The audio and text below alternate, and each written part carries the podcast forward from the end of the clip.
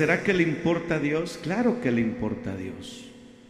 Si te llamó porque le importabas, si no le importaba, siguieras en tu vida en la que ibas, pero porque tú le importas, es que Él te cambió la vida. Y la segunda pregunta es, ¿Dios es justo? Y ya vamos a ver por qué llega a esa conclusión. Por eso alguna vez usted ha cuestionado la justicia de Dios. ¿Alguna vez te ha pasado algo malo y respondiste diciendo, Dios no es justo con esto? Si ese hermano vea cómo hace y por qué a mí que yo vengo al culto todos los días y vea, Dios no es justo. ¿Será que usted nunca lo ha dicho? Ah. ¿O cuántas veces lo hemos dicho? Ya se nos perdió la cuenta. Pero si yo hago esto, yo hago, ¿por qué el otro esto? No, no es justo. Como que no es recíproco. Como que ahí hay rosca. Y ahí vienen los pensamientos del diablo. Pero hermano, Dios sí es justo. De hecho, hermanos, la vida suele ser injusta. ¿Sí o no? Por ejemplo, como que la vida se ve injusta en esa área, ¿no? Como que la verdadera necesidad no es la plata, sino la predicación de la palabra. Y hay gente allá que tiene. Y nosotros cómo nos raspamos la, última moneda de 50 para la ofrenda, aunque sea. Pero lo hacemos con amor, con, con fidelidad, con obediencia. Y decimos, esto es para el Señor, porque esto va a ayudar a que el Evangelio se siga predicando. Y allá en el mundo, hermanos, como que sobrara el dinero. Allá cada rato, eh, mansiones de millones de dólares. Y no me gustó, la voy a cambiar por otra de más millones de dólares. Y nosotros luchando por conseguir un ladrillito para que se construya más la iglesia del Señor. Pareciera injusto. Pero hermanos, la vida puede ser injusta, pero Dios sigue siendo justo. Podemos decir que la vida es injusta, sí, pero es muy diferente decir a que Dios es injusto. Puede vivir con la vida siendo injusta usted. Después de todo, soy un pecador. Soy una persona que está en este mundo que ha sido afectado por el pecado. Y yo vivo aquí con un montón de pecadores como yo. Entonces tiene sentido que la vida no siempre sea justa, porque estamos bajo el pecado. Y mientras haya pecado, va a haber injusticia. Pero Dios seguirá siendo justo. Por eso aquí la importancia de, de Abacud, la primera pregunta, ¿le importa a Dios? ¿Será que a Dios no le importa que las almas se están perdiendo y, y la gente rica muriéndose? ¿O en Europa? En Europa los, los que no tuvieron hijos tuvieron perros. Mana Namilena conoce, ella vivió en España. Y los ricos llevan su fortuna a centros de animales y dicen para que cuiden los animales y todo. En Europa más vale un perro que una persona. Yo me acuerdo, ¿te acuerdas cuando fuimos a la isla de Sal, en Cabo Verde? Había una europea en un restaurante con un perro y pasó el cabo verdeanito todo ahí mirando como oliendo el olor del restaurante y llega el perro y, y, lo alcanzó a agarrar y el cabo verdeano pues se, se defendió y la europea, ¡Ey, no le haga daño a mi perro! ¡No le haga daño a mi perro! Más vale un perro que una persona. ¿Será que a Dios no le importa la, que la gente se está perdiendo? Por eso Abacú miró a su alrededor para ver toda la violencia, la injusticia que había en Judá y se preguntó si Dios no lo ha visto, no ha mirado, no ha notado lo que está sucediendo. ¿Será que a él no le importa? Pero Dios le respondió a Abacú y le dijo, claro que me importa, claro que veo porque Él es el Dios que todo lo escudriña. Él se da cuenta. Y entonces Abacú, al ver que Dios le, le, importa, entonces está y que está a punto de hacer algo Dios. Ya cuando Dios le responde, yo voy a hacer algo, Abacú, yo voy a hacer algo, no te preocupes. porque todo es en el tiempo de Dios. Y ese es nuestro gran problema, porque queremos las cosas ya. Entonces viene ahora, y es que al, al darse cuenta que sí le importa a Dios lo que está pasando, entonces Dios tiene un plan que va a juzgar al pueblo de Judá por su pecado, lo va a juzgar. Porque Dios es justo y Él tiene que juzgar el pecado. Dios no va a decir, bueno, yo soy justo, entonces ven, te paso el pecado. No. Dios te va a juzgar por tus acciones, sean buenas o sean malas. Pero la respuesta de Dios crea un nuevo problema para Bakú. Sí, Judá es pecador y no se arrepiente. Ya Bakú como que dice, sí, ya, ya. Pero los babilonios son aún peores, los caldeos, los babilonios. ¿Cómo pues Dios puede usar a una nación más pecadora para juzgar a una nación menos pecadora? Eso es injusto. Bueno, si me vas a castigar a mí que soy tu hijo, pues ¿por qué vas a usar a un pecador que es peor que yo para castigarme? Eso es lo que le está diciendo Abacud, ahí donde nace la palabra, Dios es justo. Es justo que ese que es más pecador, que hace cosas peores que yo, tú lo uses para, para castigarme a mí, que trato todos los días como de levantarme, de, de hacer algo para ti, Señor. ¿Será que Dios es justo? Por esto Abacú luchó con el problema que había, con ese conflicto que había en el mundo, ese mal, esa violencia. Pero ahora viene otro problema para él. Pero ¿por qué Dios usa a personas, civilizaciones peores que yo para, para, para herirme, para, juzgarme, para castigarme? ¿No le ha pasado a usted a veces? Como que los del mundo y, y, no es que, ¿dónde está tu Dios? usted como, un baldado de agua fría. Pero en esta mañana, hermanos, yo quisiera llegar a una conclusión en el nombre del Señor. Sabe que la situación de Abacú era un poco difícil, porque Abacú no estaba cuestionando el derecho de Dios de juzgar el pecado. Abacú está diciendo, no lo merecemos. Merecemos el castigo, somos malos, nos hemos desviado. Pero Abacud estaba cuestionando el método que Dios estaba usando. Eso era lo que estaba juzgando Abacud. ¿Cómo puede Dios, puede Dios usar a los babilonios para juzgar al pueblo de Judá? Ese es el método. No, Señor, otra forma, un temblor, un terremoto, pero que alguien peor que nosotros. Entonces es allí donde nace esa pregunta, ¿Dios es justo? Entonces lo primero que yo veo aquí es cómo puede Dios usar a los babilonios para castigar al pueblo de Judá. En primer lugar, la queja de Abacú ¿Cómo puede Dios usar a los babilonios para castigar al pueblo de Judá? Abacú presenta su queja en tres etapas. Mire lo que concluí de esto. Hay tres cosas de las que está absolutamente convencido en sí mismo, pero sin embargo no puede ver cómo las tres pueden ser ciertas al mismo tiempo. Él está concluyendo tres razones que para él son válidas, son válidas, pero que al mismo tiempo funcione, no es justo. No es justo así. Y lo primero, una, una razón válida que lanza Bakú en el versículo 12, Dios es soberano sobre todas las naciones. O sea, si los babilonios van a atacar, no es porque Babilonia quiso, es porque Dios tiene el control de todas las naciones. Por eso, hermano, a Dios nada se le escapa de las manos. Y a Dios dice que los que aman a Dios, todas las cosas nos ayudan a bien. Porque Dios es el que tiene control de todo.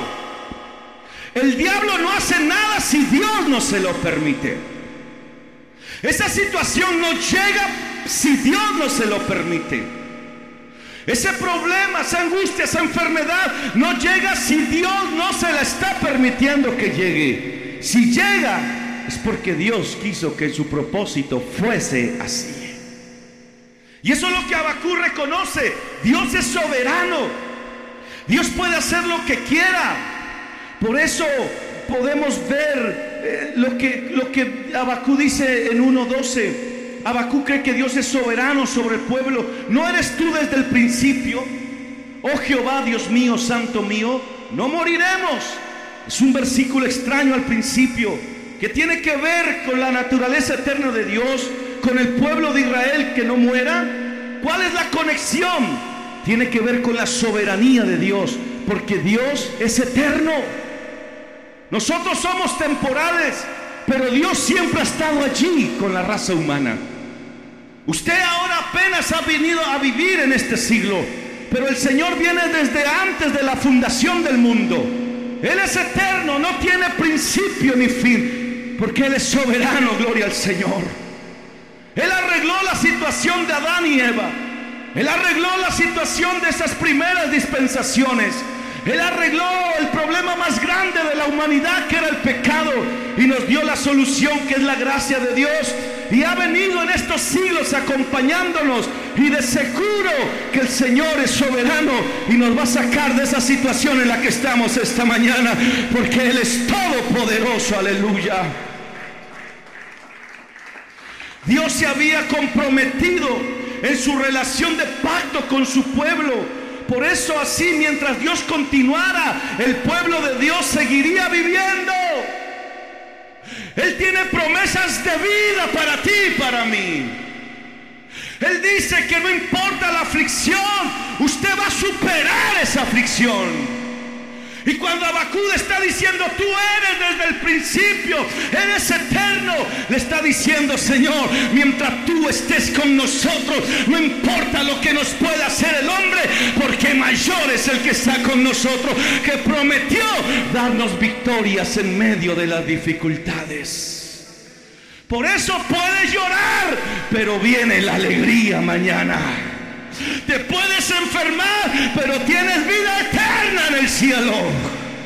Te pueden estar haciendo lo que sea, pero Él sigue siendo el ángel de Jehová que acampa alrededor de los que le temen y los defiende. Él es soberano esta mañana. Gloria al nombre del Señor. Por eso hay un paralelo ese Abacud 1.12, Dios es soberano. Y como que se hace la pregunta, hay un paralelo allí de Malaquías 3.6 donde dice, porque yo Jehová no cambio. Por esto, hijos de Jacob, no habéis sido consumidos. Oh hermano, sabe, Dios no ha cambiado su fidelidad. Si usted hoy está ahí, se analiza y cuántos pecados ha hecho, cuántos desvíos se ha pegado, pegado, pero estás allí es porque es la misericordia del Señor que no te ha consumido, sino que te tiene hoy. Y como Él es justo, ¿qué tal si recibiéramos conforme a nuestras acciones? Dios, tú eres justo, paga. Si en esta hora el Señor dijera, voy a pagar, voy a dar el salario de sus acciones. Aunque estemos justificados, pero si usted no se ha arrepentido y usted tenga la opción de la justificación y usted no está arrepentido, el juicio llega sobre usted. El castigo llega sobre ti. Y entonces es que Él es paciente. Él es lento para la ira. Él no nos trajo aquí para quedarnos allí. Su justicia le reclama. Pecador, muere. Pero su misericordia dice, no. Yo soy soberano y yo, yo soy el que decido el tiempo. ¿Y sabes por qué Dios espera? Porque te está esperando que vuelvas a sus brazos. Para que cuando Él derrame su justicia, en vez de recibir castigo, recibas lo que recibes en un culto. El poder del Espíritu Sama. Aleluya. Dios no cambia. Él es Dios eterno que es soberano sobre Israel. Entonces Abacú estaba seguro de que incluso si Dios juzgaba a su pueblo por sus pecados, no lo iba a destruir por completo. Por eso a veces decimos, Señor, ya no te siento, pero allí estás. Porque Dios te prometió a ti que te llevaría al cielo. Yo voy a estar contigo todos los días de tu vida. Tú no vas a poder escapar de mi presencia.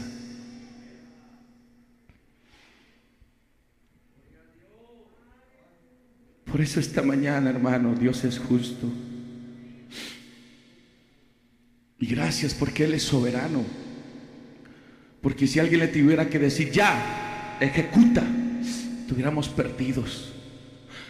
Pero Él dice, no, nadie me maneja mi tiempo, yo soy soberano. Yo voy a derramar mi justicia, pero yo veo cuándo la derramo. Y por eso la importancia de venir al culto. Porque en el culto usted vendrá y se sentirá y dice, no, pero yo me comienzo ahí a calentar y de repente algo sucede mientras usted adora. El diablo te dice, ¿para qué vas? Si la embarraste, la dañaste, ya no vayas, eres un pecador. Allá los hermanos te van a lanzar el dedo, pero usted no hace caso omiso a esa voz. Dice, no, yo tengo que ir a la casa del Señor. Y cuando el enemigo te, demandaba pensamiento, te, vas, te van a castigar, te van a mirar mal. De repente esa alabanza te comienza a conectar. Esa adoración comienzas a sentir esos corrientazos. Y en vez de salir castigado, lleno de la presencia del Señor. Porque Jehová es bueno y para siempre su misericordia y su fidelidad para siempre. Un aplauso al Señor.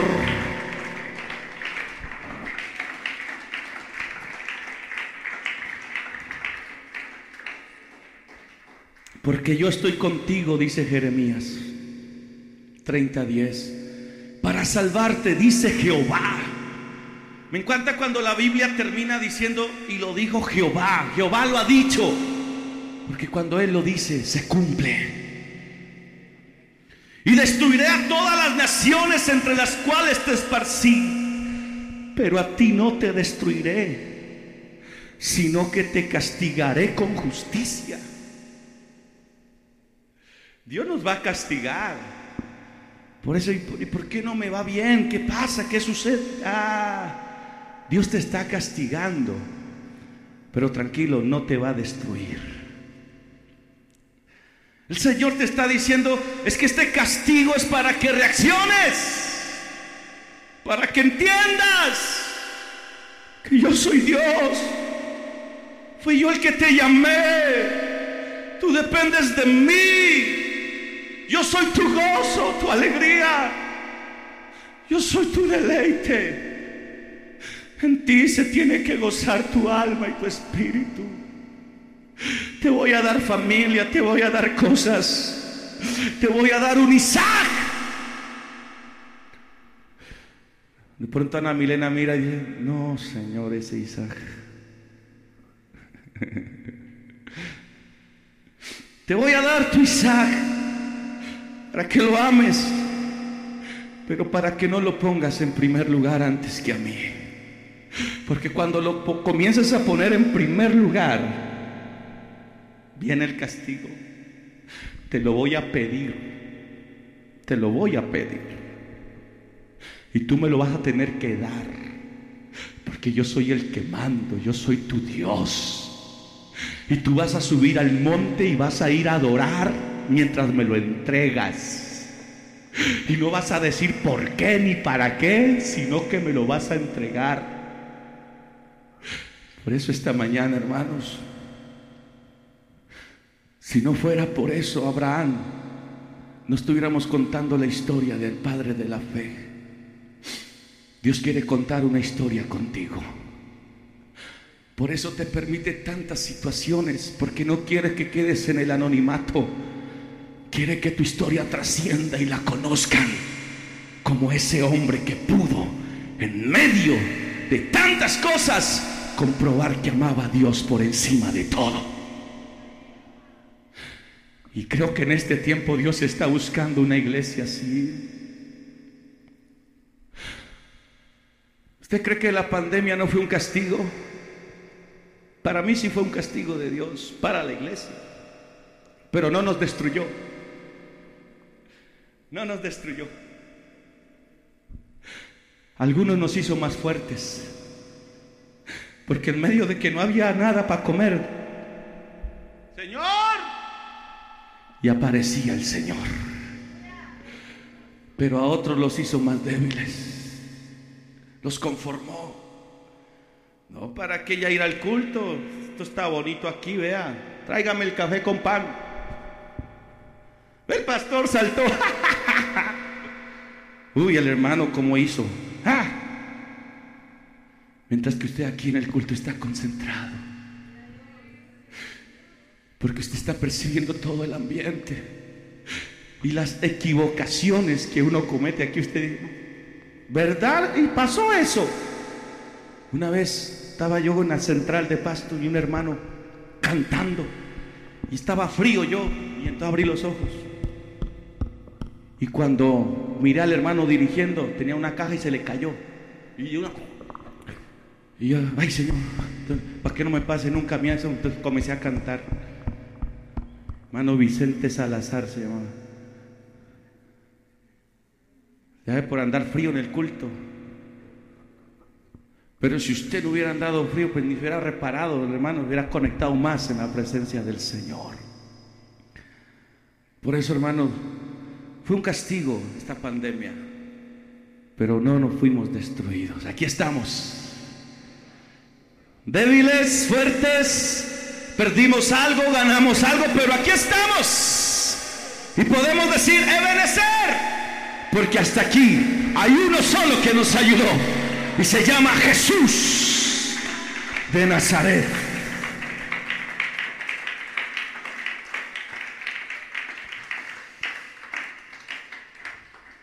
Dios acaba de decirle a Bakú que estaba enviando a los babilonios para juzgar al pueblo de Judá. Y Abacú no tiene ninguna duda de que eso es exactamente lo que Dios está haciendo. Sí, tú los estás enviando, pero ¿por qué ellos? ¿Por qué esta pandemia? ¿Por qué no otra cosa, Señor? Pero sabe, el versículo 13 o 1.13 dice, Dios es santo y no puede tolerar el mal. Por eso dice, muy limpio eres de ojos para ver el mal, ni puedes ver el agravio. Esta es una de las grandes enseñanzas de las escrituras. Dios es absolutamente santo y puro.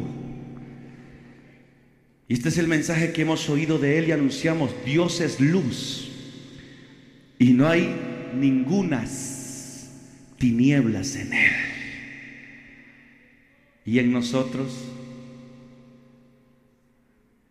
¿Qué tal si el Señor dijera, vamos a escribir la epístola del apóstol Ricardo Vélez a Santa Isabel y tomemos la vida de fulano de tal y comenzaron a describirnos la vida como de David, sus pecados, sus victorias. ¿Quién quiere que escribamos su biografía? ¿Sí? Ahí va a estar lo que hizo anoche. Ah, no, no, no, no, ya. ah, no, ah, no, yo no, no, así no, así no. Bueno, antes, antes de bautizado, pues digan lo que quieran. Después de bautizado, no, todos somos pecados. A ver, vamos a escribir la historia después de bautizados. ¿Quién se atreve? Ah. ¿Quién da el primer paso? Pero Dios sigue siendo luz. Significa que es perfectamente santo, justo y puro. No hay maldad, no hay pecado ni tinieblas en él. Pero Abacú va aún más lejos aquí. No solo no hay oscuridad ni maldad en Dios, sus ojos son demasiado puros incluso para mirar el mal. Ahora esto no significa que Dios cierra los ojos e ignora todo el mal en el mundo. De lo contrario, ¿cómo podría Dios juzgar al mundo si no mirara el pecado? Dios ve cada pecado que cada persona comete todos los días. Dios miró el pecado que hiciste. Ay, no me pasó nada. No cayó un rayo. no miró el Señor. No, Dios sí te miró. y no te escapaste. Dios es justo. Y un día te va a llamar. De pronto no hoy, pero un día, si no te arrepientes, ese pecadito está ahí marcado. Por eso, cuando miramos el pecado en el mundo, a veces nos horrorizamos, ¿verdad? Cuando alguien peca, ¿no? ¡Uy! ese violador, Pero cuando se disfraza un hombre de mujer, disfraza. Pero hermano, eso, eso, eso también nos debe horrorizar. Porque eso es pecado. Por ahí es donde se van metiendo las zorras pequeñas. Y a medida nos disgustamos con el pecado, pero hay ocasiones en las que nos sentimos tentados o atraídos. Uy, ese hermano, ¿cómo pudo traicionar a la hermana? Y usted por acá, uy, esa hermana. Juzgas, pero por acá, ah, Dios mío, eres tentado. Ese hermano se emborrachó. Desgraciado. Y por acá usted, uy, le están ofreciendo el que le gustaba en el mundo. Ay, tengo sed. Así hay, así hay. Pero Dios no. Dios no es tentado. Dios tiene la misma reacción Dios se siente ofendido. Por eso, hermanos, nosotros los predicadores estamos cometiendo un error muy grande. Tranquilo, hermano, Dios te entiende, pecaste, Dios te entiende. No, Dios te perdona si te arrepientes, pero Dios está ofendido con tu pecado. Dios está bravo con tu pecado. Estos mensajes no les gusta, pero es la verdad. Dios no puede tolerar el mal. No, usted, lo tolera.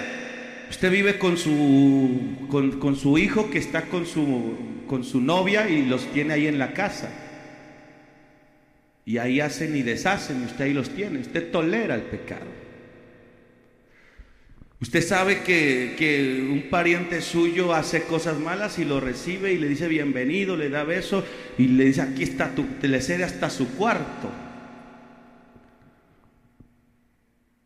Toleramos el pecado, pero Dios no lo tolera. Por eso la Biblia nos dice que en Tesalonicenses 5:22, absteneos de toda especie de mal. Si usted sabe que eso es malo, pues no lo hago. Si usted sabe que ir allá lo debilita, pues no vaya. Si usted sabe que esas cosas que mira, que escucha, y eso lo, lo, van inclinando hacia el mal, pues deslíguese. No tolere el pecado. Huya. Corra. Que el diablo le diga cobarde, pero huya. Porque allá hay uno que te va a decir, valiente. Vas a vencer en el nombre del Señor Jesús. Y yo quiero que Él me diga valiente y no que el diablo... Pues, que cuento lo que diga el diablo. Por eso, si no, como dice Pedro, como aquel que os llamó es santo, Sed también vosotros santos en toda vuestra manera de vivir, porque escrito está. Y lo que está escrito ya no hay nada que hacer. Ya no se puede borrar. Por eso esos contratos de palabra a veces no funcionan. No, no, no, este no es de palabra, no, fírmelo. Porque está escrito, sed santos, porque yo soy santo. Todos necesitamos crecer en esta área de santidad. Todos necesitamos ir perfeccionándonos. Yo no estoy diciendo, pues, y entonces, pastor, bauticémonos y de una vez, pues, murámonos para no pecar más. No, no, no, es que hay un proceso de santificación. Pero hay hermanos que no lo entienden y siguen en sus mismas concupiscencias, en sus mismos pecados y deleites. Se bautizan y es como siguieran en el mundo. No. Yo tengo que luchar todos los días por mejorar en mi vida cristiana. Yo no puedo ser de esos cristianos. No, pastor, estoy desanimado. Es que yo no, no. No. El camino del justo es hacia adelante. Hacia arriba de triunfo en triunfo, dejando lo que queda atrás, lo malo, y me proyecto hacia lo bueno en Dios. Y le digo, no más pecado, vete y no peques más. Y me santifico y me limpio, porque si he pecado tengo abogado, pero no voy a seguir en los mismos pecados, voy a avanzar y voy a alcanzar esos propósitos grandes que Dios tiene para mi vida. No me voy a estancar, voy a avanzar en el nombre del Señor Jesucristo, porque el que es obediente y se santifica, lo único que le esperan son victorias, triunfos y que Dios lo ponga en alto. Gloria a Jesús. Por eso el que no se, el que se estanca es porque está ahí. Por eso pasa, hay jóvenes que el día de mañana usted los va a ver, uff, predicadores. Y hay otros que el día, se bautizaron el mismo día. Y a otros los mismos años, pero lo va a ver ahí. Como que. Pero va a haber a otros que van a estar allí. En la jugada. Y yo oro, oro para que estos jóvenes no se me queden estancados. Yo quiero una juventud aquí diferente. Dios mío, Dios mío. Por eso Babilonia es malvada y sin embargo prospera. Otra verdad. La primera verdad era Dios es santo, Dios es soberano. La segunda, Dios es santo y no, lo, no puede tolerar el mal. Eso es verdad. Babilonia es malvada y sin embargo prospera. Esa es la verdad. Por eso habla de sus redes que saca. Esto es una forma metafórica diciendo, lanza sus redes y despoja a las demás naciones y se enriquece de los demás como que más mala y más bien le va. Esa es otra verdad de Abacú. No está diciendo mentiras, yo reconozco. Pero lo que no puede entender y lo que no le causa que Dios se ajuste, pero ¿por qué todo eso al mismo tiempo?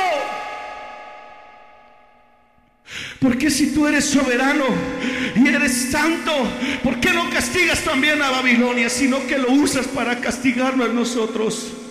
Como diciendo, ¿por qué los del mundo siguen en sus deleites? ¿Por qué los del mundo siguen con sus cosas y nosotros aquí? ¿Será que Dios es justo? Queremos comprar un templo y no hemos podido. Queremos ganar almas y más duro el corazón. Queremos hacer que la iglesia crezca, pero no pasa. Y con la gente por allá y de Dios la pandemia como que no les sirvió de nada. Siguen en su injusticia, en su maldad, en su pecado, como que siguen creciendo. El dinero sigue, la vida sigue. Y nosotros aquí sacrificándonos ayunando, orando, guardándonos en santidad, saliendo por las calles como si fuéramos locos predicando, viniendo a cultos, a reuniones, disque a cantar y alabar. Como que no pasa nada. Y eso es lo que está ahí hablando Abacud. Abacud no tiene ningún problema con ninguna de estas tres cosas individualmente. Sabe que Dios es soberano. Sabe que Dios es santo y no puede tolerar el mal y sabe que Babilonia es malvada pero prospera. Estaba convencido que las tres son ciertas, simplemente no puede concebir que las, tres funcionen al mismo tiempo. Porque la última tendría que cambiar. Somos tu pueblo, nosotros tenemos, a pesar de nuestro error, crecer, avanzar, pero no. Pero busca una respuesta de Dios en el capítulo 2. Me encanta la forma en que Abacú trata sus preguntas y dudas. Cuando Abacú luchó con la duda, en lugar de alejarse de Dios, llevó sus preguntas y dudas a Dios. Ah, Dios no responde, hace lo que cualquier fracasado hace, renuncia y abandona. Bueno, Dios no respondió, me voy. A ver, el mejor postor, el que me, el que me ayuda en mi problema, para allá me voy. El que me saque de esta situación, para allá le pego. Cuando fuera de Dios no hay nada bueno en esta vida. Y si Dios no te puede ayudar es porque tú no fuiste capaz de pedirle su ayuda. Porque al que viene a Él, Él no le echa fuera. Por eso Abacú dijo, no, yo que me voy a dejar, ¿para dónde me iré? ¿Dónde voy a encontrar respuestas? ¿Quién me podrá ayudar? No, lo que tengo que hacer es ir ante su presencia. Es acudir a Él, ¿a quién más? ¿Y a quién tengo yo en los cielos sino a ti? Y fuera de ti no deseo nada. Aunque esté con la carga aquí pesada y el mar me esté ahogando, pero ¿a dónde más huiré de tu espíritu?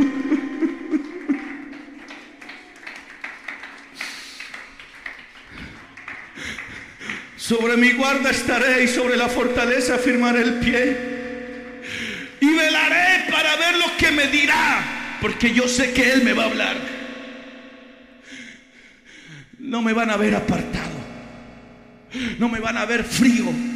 No me van a ver que mi alabanza mengua. Jamás. Voy a estar como guarda. Voy a estar en la fortaleza. Firmaré mi pie.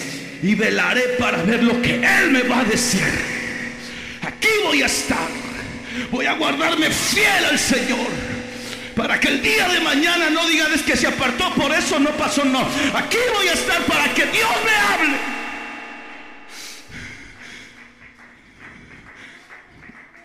¿Y qué he de responder tocante a mi queja?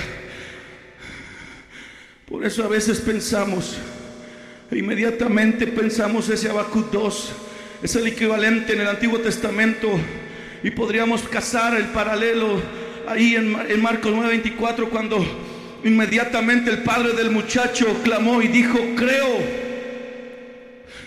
pero ayúdame en esta incredulidad. A veces necesitamos que Dios nos ayude. Nos dé un empujoncito porque creo. Yo lo sé, pero este dolor, esta angustia me impide acercarme, me impide llegar más allá.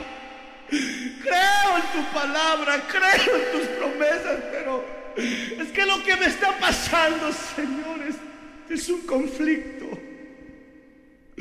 Y este hombre dice, ayúdame en medio de esta incredulidad. Ayúdame para no desviarme. Ayúdame para mantenerme firme. Ayúdame para no dudar jamás, jamás de tu amor. Por eso cuando usted tenga sus preguntas o dudas, llévelas a Dios. Ponte de pie, atrévete y espera en el Señor. Dios responderá a sus preguntas a su tiempo, cuando estés listo para escucharlo. Job duró capítulos hablando de Dios, que Dios, que Dios. Pero Dios no le hablaba porque todavía no estaba listo. Pero cuando ya estaba en la más honda ya, ahora Dios se le aparece. A ver, hijo, ¿querías escucharme? Pues ciñe tus lomos. Como diciendo es que el que me va a escuchar tiene que pararse fuertecito. Porque mis palabras son poder. Oh, porque cuando el Señor habla, oh Dios mío, es tan poderosa esa palabra que con solo una orden la luz se formó, el cielo se hizo, la tierra se formó. Por eso, Job, ciñe tus lamas. Y tarama shakatarra basaya. Aleluya. Por eso más de uno se, se, desilusiona. Ay, yo pensé que Dios me iba a decir que me amaba, que lindo, que yo era precioso, que era su, su especial tesoro. No, amárrate bien esos pantalones. Agárrate de ese vestido. Porque ahora yo voy a hablar contigo. ¿Dónde estabas tú cuando yo formaba, cuando yo hacía, cuando yo hablaba? ¿Dónde estabas cuando yo establecía, cuando yo dirigía? ¿Dónde estabas? Que al final, ciertamente pequé contra Dios y se quedó con la boca cerrada. Porque cuando Dios habla, él te va a responder todo. Pero usted va a quedar avergonzado si usted no buscó a Dios como tenía que ser. En vez de venir a alabarlo, Jehová dio, Jehová quitó, su nombre sea bendito.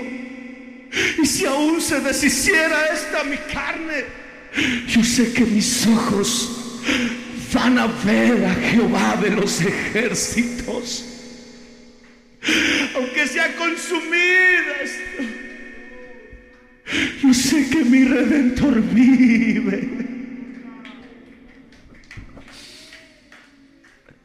Y le dice, tranquilo Tranquilo porque los babilonios yo los voy a usar para castigarlos, pero a los babilonios yo los voy a destruir.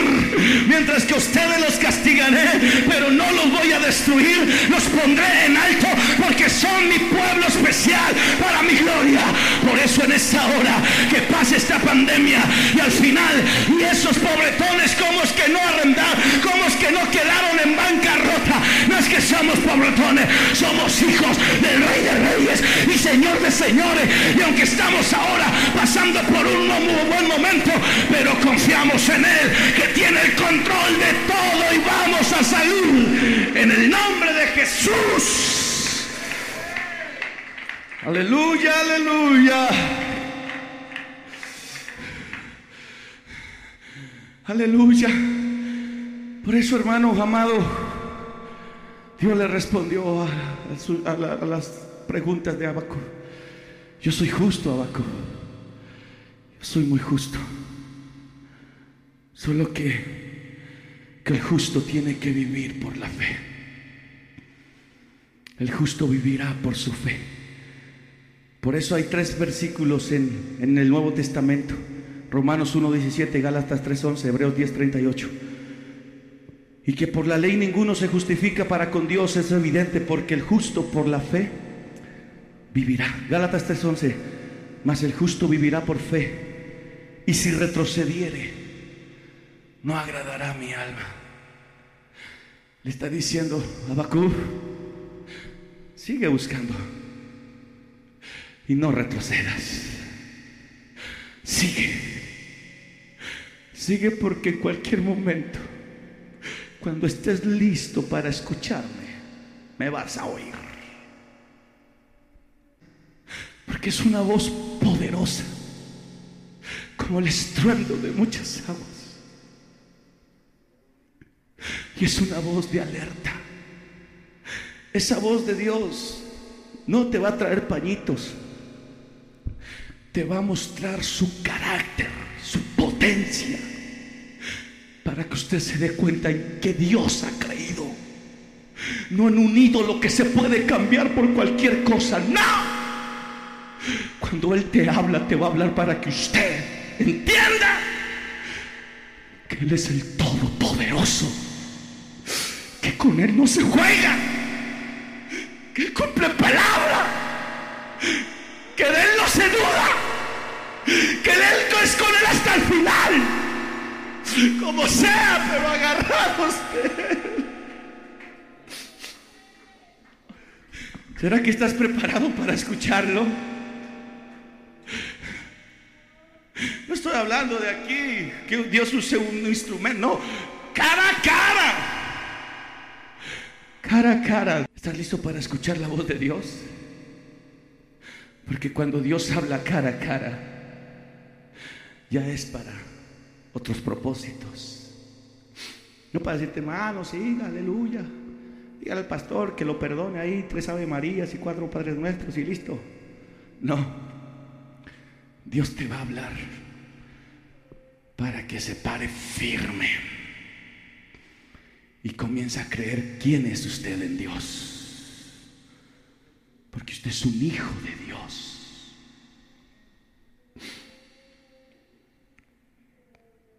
Por eso en esta mañana yo quisiera que entendiéramos algo importante. No importa lo que tú estés pasando, viviendo o lo que te vaya a venir. Porque hay un día, esta pandemia no fue tan dura como pensaba. Tranquilo, vendrán otras más duras, situaciones más duras. Esta vez pasaste raspando, pero la otra sí te va a pegar y te va a dar. Pero Dios seguirá siendo justo. Porque muchos, y si Dios es justo, ¿por qué hay hambre? ¿Por qué esto? No, no, no le eche la culpa a Dios de estar en un mundo pecador. Antes dele gracias a Dios. Porque a pesar de ser un mundo pecador, el que no conoció pecado, por nosotros se hizo pecado para que fuésemos hecho justicia de Dios en él. Yo quisiera hacer una oración, pero urgente esta mañana. Colóquese en pie. Alguien que quiera venir a este altar rápido, por favor, venga. Quiero orar por usted esta mañana.